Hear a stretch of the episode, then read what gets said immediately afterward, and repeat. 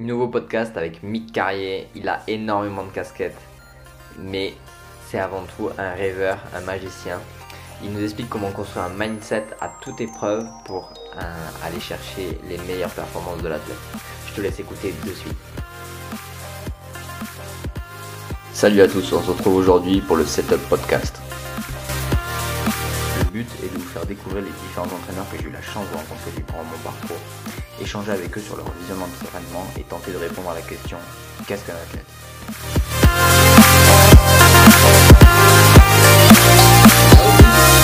Bonjour Oh oui, oh oui. Ah, je sens que tu es déjà en feu, je suis content. Euh, Est-ce que tu pourrais te présenter? Ouf, ça, c'est pas ma force, hein, la présentation. Donc, euh, si je fais un petit résumé de mon background, euh, j'ai toujours été un passionné de, de l'humain. J'ai toujours regardé euh, tout ce qui était recherche au niveau de l'inflammation, au niveau du métabolisme, au niveau de la neurologie appliquée, au niveau du cerveau, au bout du compte, au niveau du mindset. Donc, je suis probablement euh, un passionné de l'humain, si je pourrais me donner un titre depuis que j'ai l'âge de 15 ans. J'ai lu tout ce qui se lisait comme livre, j'ai fait toutes les formations, autant au niveau mindset que ce soit au niveau euh, métabolique, que ce soit au niveau, euh, au niveau de la neuro aussi. D'ailleurs, tu connais bien, très, très, très, très bien mon mentor. Euh, j'ai plusieurs mentors aussi dans l'entraînement, dont Charles Poliquin. J'ai un gros background euh, au niveau des connaissances, mais je ne me suis jamais vraiment qualifié comme étant une personne qui un, un analyste, quelqu'un qui a les connaissances, qui renferme, qui pour, on peut bâtir un institut autour de cette personne-là. Je ne me suis jamais considéré là-dedans. Puis quand j'étais dans l'entraînement, ce qui est arrivé, c'est que je me suis blasé un peu. Euh, j'ai voulu avoir des résultats pendant que les personnes que j'entraînais, les athlètes que j'entraînais, ne voulaient pas en avoir autant que moi. Ce qui m'a amené à, à, littéralement tout abandonner, à littéralement tout, euh, tout, tout, tout, tout, quand je dis tout, c'est tout abandonner ce que je faisais pour être capable de me lancer dans quelque chose qui était euh, probablement le plus gros défi de ma vie, euh, le défi de l'entrepreneuriat. À partir de ce moment-là, euh, je me suis laissé aller là-dedans et j'ai découvert comme Prove It, que tu connais très, très, très, très bien. J'ai découvert les Mathieu Boulet avec l'Institut IP. Je suis aussi posturologue. Donc, j'ai découvert beaucoup, beaucoup, beaucoup de choses qui me passionnaient, beaucoup plus. Puis même encore aujourd'hui, je ne suis pas celui qui, qui apporte les connaissances. J'adore m'entourer d'humains et j'adore partout où je passe, apporter mon petit grain de sel. Puis si j'ai une vision du futur, c'est de prendre des gens qui sont beaucoup plus intelligents que moi euh, dans leur domaine spécifique et de les apporter à un autre niveau. Donc, c'est exactement ce que j'essaie de faire dans ma vie tous les jours. Donc, euh, c'est ça, je suis un passionné. J'ai fait tout ça pour mon père à la base qui était, euh, qui avait gros, des gros, gros, gros problèmes d'arthrite, dégénérescence dégénérescente, qu'on devrait dire. Et euh, ça m'a amené à explorer toutes les, toutes les options possibles parce que si, c'est mon traumatisme à moi. Et euh, maintenant, à partir d'aujourd'hui, mon père, euh, vous devriez le voir, il court, s'est acheté des skis de fond, raquettes de badminton, alors qu'il y a quelques années seulement, il y avait des difficultés à marcher. Donc, mission accomplie. Maintenant, on est là dans le podcast, on est là pour parler de des athlètes, right? Ouais, c'est ça. C'est quoi un athlète pour toi? Pour moi, euh, OK. Définition intéressante pour être euh, un humain qui défie les lois de la logique, un, un humain qui euh, défie les lois de l'humainerie, un humain qui défie qui défie l'humain au bout du compte, qui dépasse l'humain, qui devient littéralement euh, une machine, un animal, un prédateur. Donc euh, voilà, je n'avais pas vraiment réfléchi à la question, mais je pense que ça peut être intéressant si on s'enligne vers, ce, vers cette direction-là. Qu'est-ce que tu en penses? Ouais, totalement. Du coup, tu dis, euh, c'est euh, un humain qui défie euh, les lois de, enfin, les lois d'un humain, mais euh, si les lois de l'évolution. Ouais, de l'évolution, mais est-ce que c'est vraiment des lois qui sont figées et est-ce que c'est des lois On est d'accord qu'il n'y a pas de règles? Ouais. Écoute, je crois que les lois sont écrites jusqu'à ce qu'on dépasse les limites. Donc, je pense qu'on sait qu'est-ce qu'il faut faire en étape numéro un. On sait ce qu'il faut faire en étape numéro deux. On sait ce qu'il faut faire en étape numéro trois. Mais à un certain moment donné, l'histoire euh, plus écrite. L'histoire n'est plus écrite. Et à partir de ce moment-là, c'est là, qu'on se remet à redéfinir qu'est-ce qu'un humain normal. On redéfinit la norme. Et pour moi, la performance, c'est de savoir jusque où on va là-dedans. Tu sais, si tu me demandes les premières étapes pour devenir un humain optimal, c'est pas compliqué. L'humain doit être aligné à 100% Donc, euh, doit avoir fait de la posturologie. On va y aller comme ça. OK, doit combattre la gravité de manière optimale. Ensuite de ça, ben, ça donne qu'on n'a pas juste un corps, on a aussi des cellules à l'intérieur du corps et on doit nourrir ce corps-là. Donc, on doit parler d'optimisation au niveau du métabolique. Donc, on doit avoir une cellule qui est efficace à créer, à générer de l'énergie. Et à partir de ce moment-là, qu'est-ce qui se passe? Ben, notre carcasse, qui est notre posture, si on pourrait dire, va bien répondre parce qu'on a la bonne signalisation à l'intérieur du corps. Et surtout, surtout, surtout, on a le bon carburant qui vient à l'intérieur du corps. Par la suite, ben, ce qu'il faut, c'est qu'on est en train de faire un podcast présentement. On a des altercations positives, parfois négatives, euh, avec les humains qui nous entourent parce qu'on est une, on est une espèce qui est très, très, très euh, soudée, si je pourrais dire, une espèce qui est très, très, très coopérative. À partir de ce, de ce moment-là, si on veut évoluer et si on veut performer, on a besoin de mindset pour faire face à la vie en général. Parce que there's no way. Il n'y a aucune chance qu'un athlète professionnel sans avoir de mindset, peu importe si l'athlète est le plus aligné, euh, peu importe si l'athlète a la meilleure nutrition, s'il n'y a pas ce qui se passe, s'il n'y a pas ce qu'il faut à l'intérieur de la tête, il ne pourra pas réussir. C'est littéralement dire, OK, je m'en vais, je pars de, Québec pour aller à Montréal. Je sais que les personnes qui vont écouter, on va dire de, France, euh, de, de, moi j'ai fait Lyon-Marseille, je sais que c'est environ quoi, trois heures de route, mais 1 heure, 1h30, une heure en TGV, donc quelque chose comme ça. Donc, on va dire pour partir de Lyon à aller à Marseille, euh, c'est pas si mal, ça se fait bien quand même. Hein. C'est une heure et demie, deux heures, trois heures en voiture. Mais qu'est-ce qui se passe si vous êtes poursuivi par une meute de loups? À, tous les fois que vous sortez de votre voiture, il y a une meute de loups qui vous saute dessus. Ben, il y a beaucoup plus de chances que vous finissiez déchiqueté que vous finissiez à votre euh, destination principale, qui serait dans ce cas-ci Marseille. Donc, le mindset, pour moi, c'est ce qui peut vous gruger, mais c'est aussi ce qui peut vous servir à avancer plus vite. Si on parle d'un athlète ultime, c'est 33% dans un, 33% dans l'autre, 33% OK? Donc, c'est l'espèce de base, selon moi, selon Mick Kettleman, carrière euh, la base d'un athlète optimal. Ouais, tu parlais de réussir à écrire l'histoire. C'est que du moment qu'on atteint ses limites, euh, ses règles, on, écrit l'histoire. Comment euh, ben, on se retrouve avec un stylo à la main et avec une page blanche? La première étape, je crois, c'est de stabiliser. C'est de stabiliser les bases. Il faut à un certain moment donné, quand on veut évoluer, puis ça, c'est des lois qui sont comme en entrepreneuriat, et c'est ce que je suis en train de faire avec mes propres business, euh, surtout avec Prove La première étape, c'est de stabiliser. La première étape, c'est d'être capable de dire, OK, peu importe ce que je fais, mon premier 100 000, ben, je dois être capable de le faire en me tournant les pouces. Je dois l'automatiser à la limite, ou tout simplement, je dois créer un automatisme à partir du moment où c'est de créer un automatisme sur 100 000, tu peux bâtir quelque chose d'autre par-dessus pour aller faire 150, pour aller faire par-dessus 200, pour aller faire par-dessus 250, 300. Mais c'est toujours une question de stabilisation. Ce qu'on voit dans la majorité du temps, c'est un peu des gens qui sont chanceux. C'est que sur une courte période de temps, un athlète ne se blesse pas. sur une courte période de temps, cet athlète n'est pas testé, on pourrait dire, au niveau mental. Donc, qu'est-ce qui se passe? Il peut aller littéralement sur un chemin qui est de la belle brique, hein, qui, est, super, super plat, il peut réussir à, passer au travers toutes les épreuves en tant qu'athlète. Mais à partir du moment où c'est que l'athlète est mal équilibré, ben, vous savez qu'aussitôt qu'il va avoir une petite brique de travers, ben, il va s'effondrer. Aussitôt qu'il va avoir une épreuve qui est un peu trop grande pour lui, il va s'effondrer. C'est ce qu'on appelle de la chance. Tandis qu'un athlète qui est extrêmement stable, un humain qui est extrêmement stable, va réussir à passer au niveau d'après. Puis on va toujours avoir un niveau qui va nous briser. Pour un, ça va être le niveau 1 directement ça va nous briser. Niveau 3, ça va nous briser. Niveau 4, ça va nous briser. Puis à toutes les fois qu'on va vouloir dépasser un plateau, autant à, l'échelle d'un athlète qu'à l'échelle d'une population mondiale d'athlètes pour battre des records mondiaux, il va toujours avoir cette espèce de limite, cette espèce de carapace, ce qu'on pourrait appeler un plafond de verre, qu'il faut ressentir la pression pour être capable de le briser et finalement évaluer les nouvelles possibilités qu'un humain peut faire. Euh, le, four-minute mile, la première personne à avoir fait le, le, 1 000 en 4 minutes, je pense que c'est Richard Bannon, qu'on a fait comme ça. Je me, je me souviens plus, peut-être pas me. De quoi?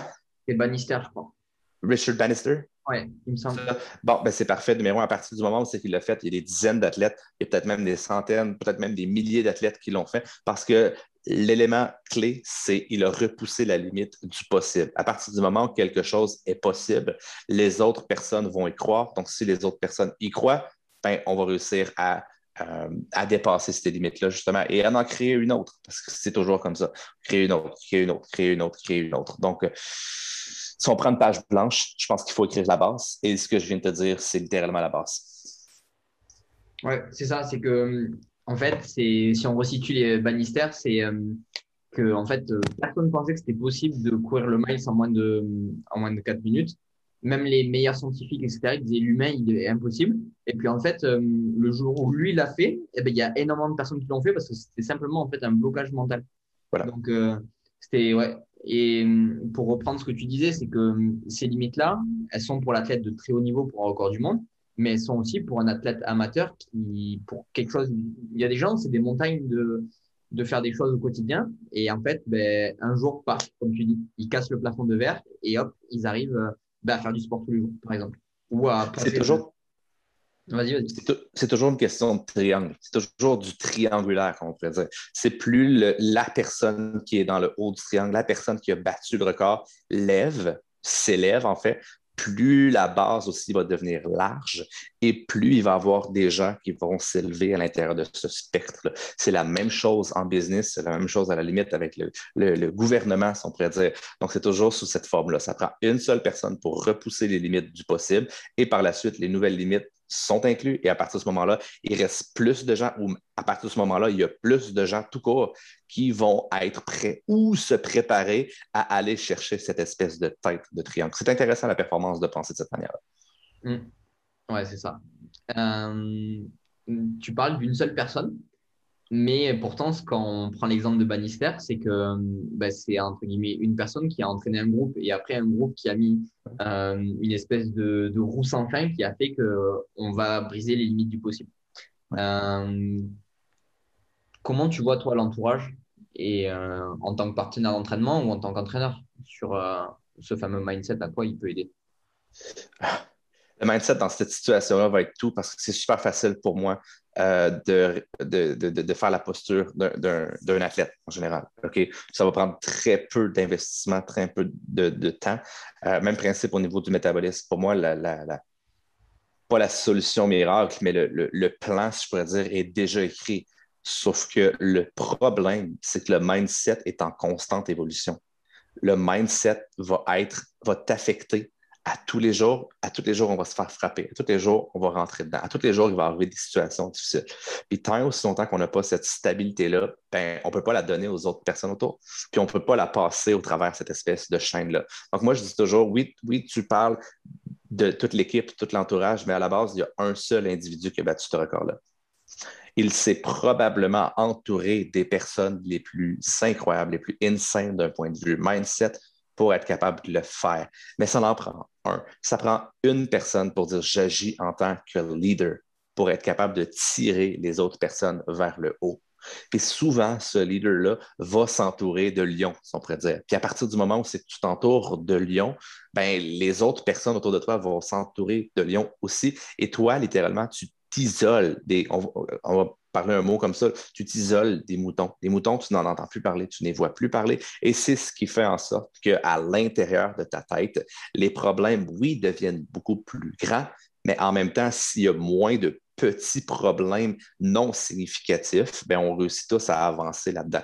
L'équipe, pour moi, c'est tout c'est la chose la plus importante qu'on peut avoir si on veut un mindset, mais ça prend quand même un individu pour être toujours au devant. Pourquoi les meilleurs individus s'entourent des meilleurs? C'est parce qu'ils forcent les meilleurs à devenir meilleurs. C'est ça la beauté de la chose. À partir du moment où on comprend ça, on comprend que chaque personne dans notre vie qui ne sert pas notre mission, notre vision, pas qu'on veut les éliminer de notre vie, mais ils vont perdre leur place. C'est une loi de la nature, c'est du darwinisme à l'état pur. Les personnes qui vont nous aider dans notre mission de vie, dans, dans nos choix, dans notre vision, sont celles qui vont rester le plus longtemps. Puis ça ne se fait pas par défaut. Hein. Je n'ai pas besoin de lancer ou de, de, tirer dans la fosse au lion certaines personnes dans ma vie. Les personnes qui sont restés derrière vont peut-être revenir. C'est pas que la porte est fermée, c'est juste que j'ai de moins en moins de temps. J'ai de plus en plus de temps à consacrer dans les gens qui ont la même vision que moi. ça devrait toujours fonctionner comme ça. On ne devrait jamais être accroché au passé. Je vais être extrêmement fidèle à des amis que je vois beaucoup moins souvent que je voyais, par exemple. Mais au bout du compte, s'ils reviennent, je vais toujours être là pour eux. Mais dans ma vie tous les jours, j'ai une mission. Et à partir du moment où je réussis à trouver des gens qui ont ce même désir que moi, ben, je vais passer plus de temps par défaut. Ça va se faire tout seul. Ce n'est même pas un processus à laquelle on pense. C'est la loi de l'attraction. C'est un aimant attire un autre aimant.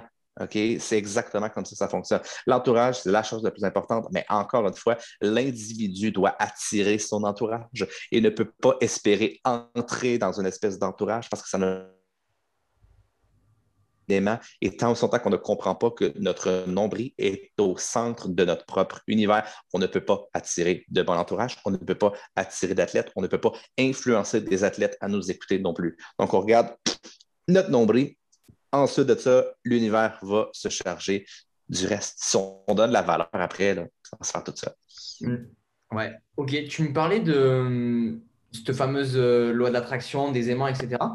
Et tu as parlé de vision. Euh, qu'est-ce que c'est ou comment on l'a construit cette vision? Je pense qu'on l'a construit.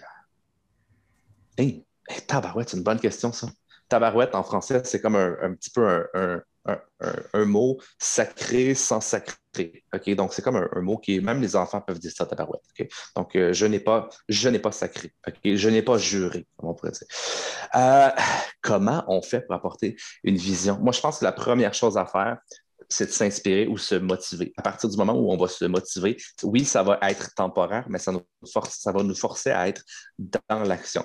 Et plus on va être dans l'action, plus on va faire des explorations. Et plus on fait des explorations, plus on se plante, plus on se relève, plus on se replante, plus on se relève, plus on se replante, plus on se relève. Et à partir d'un certain moment donné où on s'est tellement planté je ne crois pas que ce soit avec les victoires qu'on puisse s'inspirer. Je ne crois pas que c'est avec les victoires qu'on veut, qu'on peut trouver notre vision, mais c'est vraiment avec les échecs. Donc, à partir du moment où on a subi suffisamment d'échecs, on a cette espèce, encore une fois, on va regarder le triangle, le triangle se, raccourcit, OK? Et on devient avoir une vision qui est beaucoup plus claire. À partir de ce moment-là, si on sait qu'on ne veut pas ça, si on sait qu'on ne veut pas ça. Je ne sais pas encore tout à fait ce que je veux, mais il y a beaucoup de choses que je sais que je ne veux pas, par exemple. Et à partir du moment où on devient avec une vision un petit peu comme les chevaux, avec les œillères, à partir du moment où c'est qu'on devient avec une œillère, maintenant, on sait environ où on veut s'en aller. Et aussitôt qu'on regarde, on tourne la tête à gauche, euh, on se met à, paniquer un petit peu, à ne pas être confortable.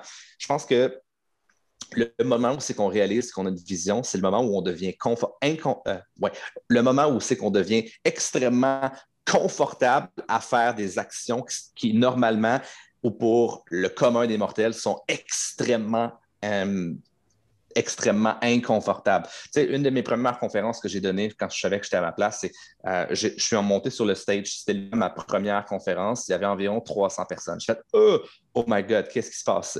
Et euh, je devais parler de principes qui étaient très, très, très sérieux. Il y avait des docteurs qui passaient avant moi, des pharmaciens qui passaient avant moi. J'étais le dernier à passer sur le stage, littéralement. J'avais zéro expérience. Mais à partir de ce moment-là, j'ai fait OK, parfait. Numéro un, j'étais prêt pour ça je suis prêt à faire des actions qui sont extrêmement inconfortables pour le commun des mortels. Et pour moi, je ne vais pas dire que c'était confortable, mais je savais que j'étais à bon endroit. À partir de ce moment-là, on peut se définir et à partir de maintenant, je, réalise que euh, ma vision à moi, c'était peut-être pas d'amener les athlètes de haut niveau, c'était de créer une panoplie d'humains incroyables qui, eux, allaient probablement réussir à attirer des athlètes incroyables. Je ne suis pas l'athlète ultime. Je ne ça ne me représente pas. Puis à la limite, je ne veux même pas être capable de les coacher, ces athlètes-là. Je veux être capable d'apporter une philosophie qui est tellement simple, qui est tellement complète, que les gens vont pouvoir se baser là-dessus pour avoir un standard. Et finalement, en évoluant, en faisant évoluer l'humanité littéralement, ben, on peut bâtir des athlètes qui sont 100 fois meilleur, 1000 fois meilleur. J'ai aucune idée. Je ne connais pas les limites. Je ne connais pas les limites parce que là, une génération va transférer à l'autre génération qui va transférer à l'autre génération. Et je me dis que ce que je suis en train de faire pendant va probablement avoir un héritage pour des décennies, peut-être même des centaines, peut-être même des millénaires. Je ne sais pas aussi j'en suis. J'ai 30 ans. Euh, on verra pour la suite. Peut-être qu'on va réussir à créer des nouvelles euh, pyramide euh, un petit peu partout dans le monde en fonction de ce qu'on va avoir dit. J'en ai aucune idée comment ça va se passer. Mais bref, ma vision à moi est extrêmement claire. Je la perds encore souvent. Je la perds encore souvent. Mais au bout du compte, la seule chose qu'il faut se dire, c'est qu'on ne peut pas contrôler la voile, on ne peut pas contrôler le vent, il faut contrôler la voile. Et souvent, c'est le vent, lorsqu'on essaie d'aller à contre-courant, si je pourrais dire, qui va nous souffler dans une autre direction. Il faut peut-être essayer de combattre un petit peu moins, mais pour ça, il faut avoir fait des échecs et, des échecs et il faut avoir cette sensibilité-là de savoir est-ce que je m'en vais dans la bonne direction ou non? Donc, je sais que c'est comme un petit peu dévier ta question, c'est très, très, très philosophique, mais en même temps, ta question, euh, ma réponse est philosophique, mais ta question était extrêmement philosophique aussi, donc je n'ai pas le choix. Ouais, ouais, mais c'est ça. Je pense qu'il y en a beaucoup quand ils vont nous écouter. Euh, ben, c'est des notions qu'on n'a pas trop l'habitude d'entendre, euh, de vision, etc. Et je pense ben, il faut essayer de un peu des choses qui leur parlent. Euh, cette vision ou cette, un peu ce, cette marche que tu entames euh, dans ton chemin de réussite, euh, tu peux la mettre n'importe quand ou par exemple, je sais pas, moi j'ai des sportifs un petit peu plus jeunes euh, qui nous écoutent ou alors déjà des adultes qui nous écoutent. Est-ce qu'on peut le mettre euh, à n'importe quel moment de notre vie? Oui, c'est comme la, le seul moment où tu perds, c'est si tu ne joues pas à la bourse. moi, je me dis toujours, peu importe ce qui va se passer aujourd'hui, tu vas être une meilleure version de toi, Gaël, dans trois ans. Dans cinq ans, tu vas être encore une meilleure version. Dans dix ans, tu vas être encore une meilleure version. Pour ça, il faut être capable de créer beaucoup de simplicité, mais surtout, il faut être capable de créer un modèle.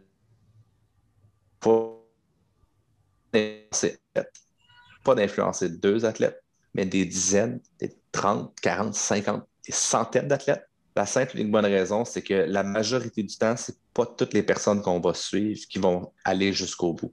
Donc, ce qui, veut, ce qui veut dire que nous aussi, on doit apprendre. Le moment qui est le moment présent et le moment où on devrait tout mettre en pratique ce qu'on connaît pour ce qu'on appelle fail forward, échouer vers l'avant, pour être capable que dans cinq ans, probablement que l'athlète, tu l'avais amené à un niveau incroyable en un an, mais peut-être que dans cinq ans, tu vas être capable de l'amener au même niveau en six mois. Et c'est là qui va avoir un point qui va être critique dans ta vie, dans ta carrière à toi, où les athlètes vont dire, ben, c'est le seul. Peut-être qu'il y a d'autres personnes que toi qui amènent un athlète en un an au résultat que tu vas avoir. Mais est-ce que toi, de le faire en six mois, te rend unique? Ça, c'est cinq ans plus tard. C'est peut-être même dix ans plus tard. Mais tant aussi longtemps qu'on ne commence pas aujourd'hui, ça ne peut pas fonctionner. Le meilleur moment pour planter un arbre, c'était il y a 20 ans. Sinon, le deuxième meilleur moment, c'est right now. mais ça, c'est important. Les, gens, ils sous-estiment euh, la prise d'action, la valeur de ce que c'est une prise d'action. Même si elle est euh, loupée, eh ben, ça ira dix fois mieux de le faire et de se dire, ah merde, je l'ai loupé, que de dire, ah attends, comment je peux faire, comment je peux me lancer? C'est, tu veux, tu aller taper un, record, ben, entraîne-toi. Et passe pas dix mois à dire comment je vais m'entraîner pour faire ce record. Non, entraîne-toi. Et tu verras, ben ça, ça pas marché, ok, tu réajustes au fur et à mesure.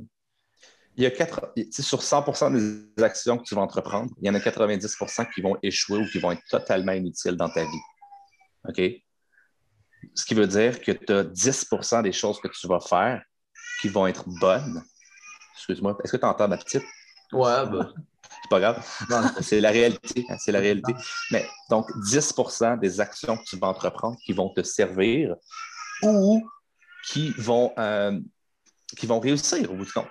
La beauté de la chose, c'est que sur 100% de tes actions, tu ne sais pas lesquelles sont le 90% et tu ne sais pas lesquelles sont le 10% Donc, 9 actions sur 10 rapporteront rien. 9, c'est immense pour trouver la pépite d'or. Donc, pour ça, il faut passer à l'action 9, 10 fois plus que ce qu'on pense si on veut avoir du succès.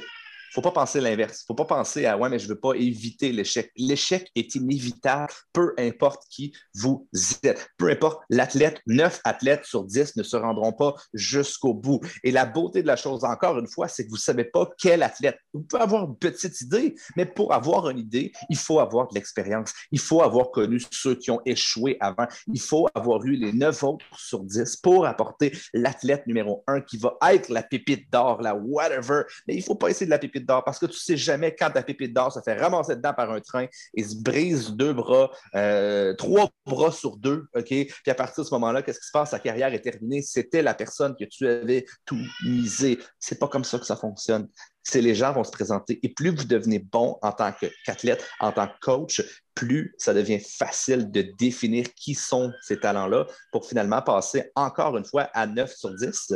Sauf que le 9 sur 10 devient beaucoup plus, facilement prévisible. Donc, on perd un peu moins de temps, blablabla, mais c'est comme ça qu'on s'améliore.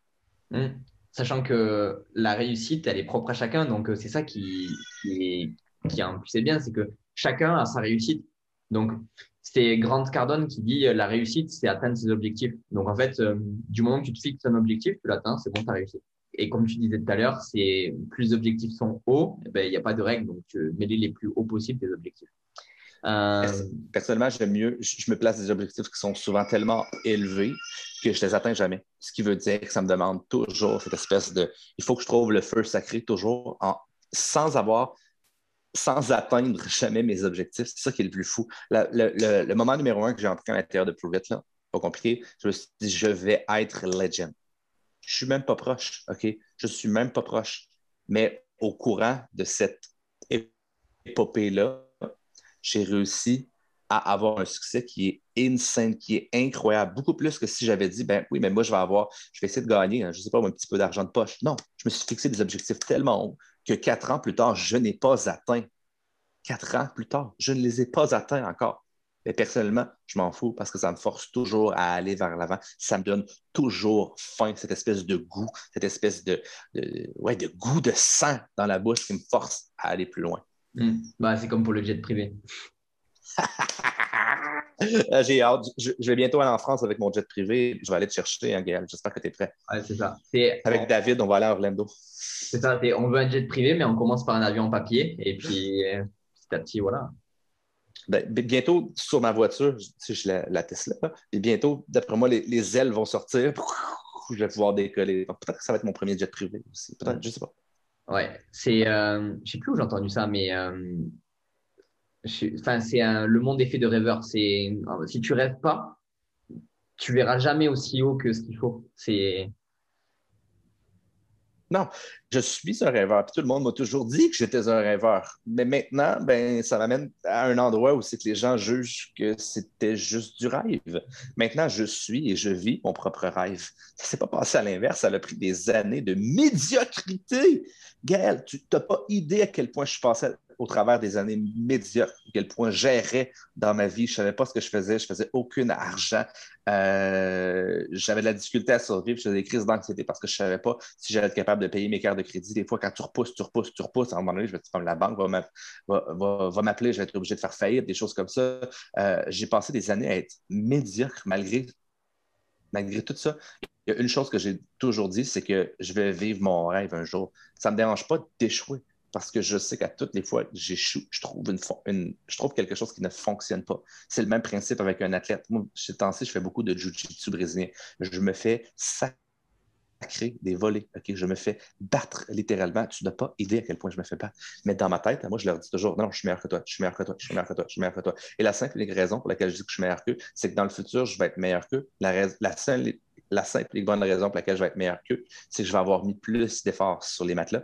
Je vais avoir, et je n'aurai jamais abandonné. La majorité des personnes qui sont là dans 10 ans ne seront plus là. Donc, automatiquement, qu'est-ce qui va se passer? Je serai meilleur qu'eux, même si aujourd'hui, ils sont encore à des années-lumière de moi. Oui, c'est ça. Du coup, si tu avais trois conseils à donner à un athlète qui nous écoute? Un, travailler sur les bases.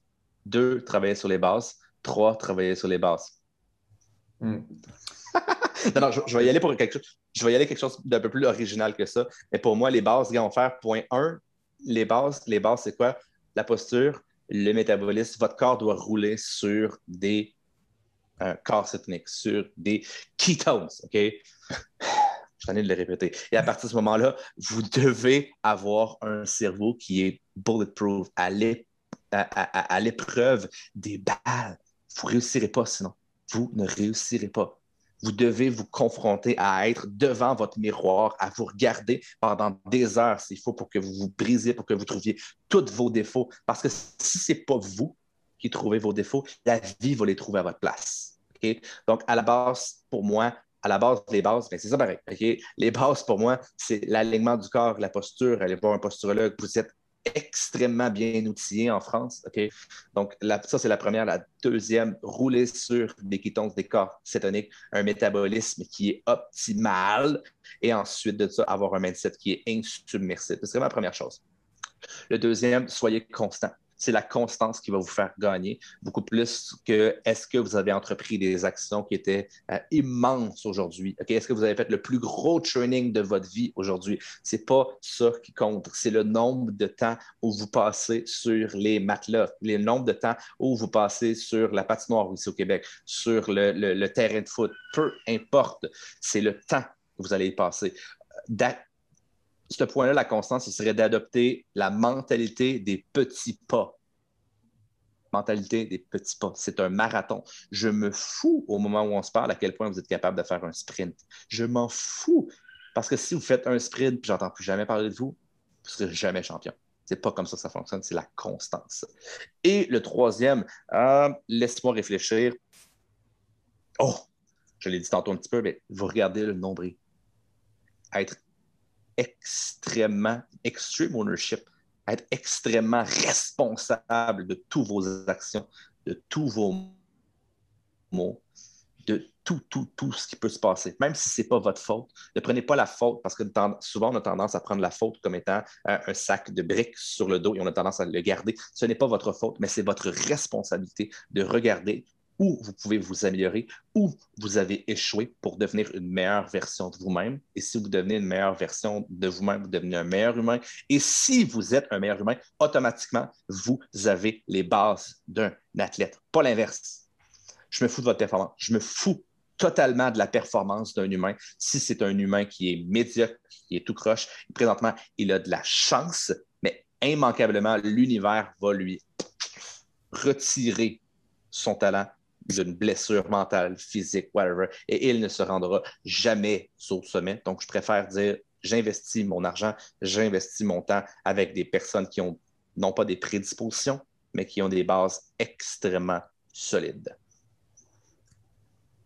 Ouais, comme tu sais, drop the mic. Drop the mic. ouais. Bon, j'espère que je t'ai pas trop mis en retard. On avait dit, euh, ouais, 30 minutes, on est bien. Hein. Super. Euh, super. Ouais. Du coup, les gens, s'ils veulent te retrouver, où est-ce qu'ils. tes réseaux sociaux? Sur mic.ketoman sur Instagram. Sinon, euh, c'est sûr qu'on a une page avec ma, avec ma copine qui s'appelle Coupe Z qui fonctionne très, très, très, très, très bien aussi. Sinon, moi aussi, j'ai un podcast, le Ketoman Show, qui est disponible sur toutes les plateformes, euh, que ce soit sur Spotify, Apple, Google. Euh, cherchez le Ketoman Show en quelque part, vous devriez le trouver. Si vous ne le trouvez pas dans ce en quelque part-là, trouvez-le sur un autre en quelque part, puis va être là. Je pense que je suis sur neuf plateformes, neuf plateformes, un truc comme ça. Ouais, c'est ça. Bah, de toute façon, juste à écouter l'intro, ça vaut le coup. Vous êtes là, j'espère que vous êtes en feu. c'est ce que j'ai fait un peu au début, je pense. Hein. J'espère que vous êtes prêts. J'espère que vous êtes en feu. ah, c'est ça. C'est ça. Ben, écoute, merci beaucoup pour euh, bah, tout, tout, ce que tu nous as dit. C'est, je pense, une réelle valeur ajoutée pour euh, améliorer la performance des gens euh, qui nous écoutent. Eh, merci à toi. Je tiens à te remercier d'un point parce que tu me forces à réfléchir. Et j'adore le fait de réfléchir. Je, ne, prends plus de stimulation euh, je me sens plus euh, excité dans le fait de faire poser les mêmes questions. Donc, ce que tu m'as apporté aujourd'hui, c'est toutes des questions qui étaient. Tu me forçais à réfléchir d'une manière où il n'y a pas beaucoup de gens qui me poussent dans cet aspect philosophie-là. Et honnêtement, tu m'as mis inconfortable. Et honnêtement, j'adore ça parce que tu m'as forcé aujourd'hui à grandir. Donc, merci à toi, Gaël. Ben, je pense que c'est un juste euh, retour parce que ben, je pense que tu es, un qui, me fait beaucoup, beaucoup réfléchir, euh, que ce soit avec tes podcasts ou avec euh, ben, ce qu'on fait ensemble sur le high concept ou avec d'autres choses. Donc, je pense que ben, se fait réfléchir mutuellement. Exactement. I love it. Ouais, c'est ça. C'était comme on dit, hein, sky is the limit. The sky, peut-être que sky is, is not the limit, finally. Peut-être que c'est pas la limite, finalement. On ne sait pas. On le saura un jour, Gaël. C'est ça. Bon, merci beaucoup. Et euh, bah, à une prochaine peut-être pour un second épisode. Ciao. Merci à tous d'avoir écouté. J'espère que Mick vous aura fait réfléchir et ouvrir de nouvelles façons de voir les choses. Merci beaucoup aussi à ceux qui m'envoient des messages et qui m'encouragent sur le podcast. Euh, je vous en suis très très reconnaissant et n'hésitez pas à continuer à m'envoyer des messages ou à mettre des petits pouces euh, sur les différentes plateformes. Allez, à la prochaine.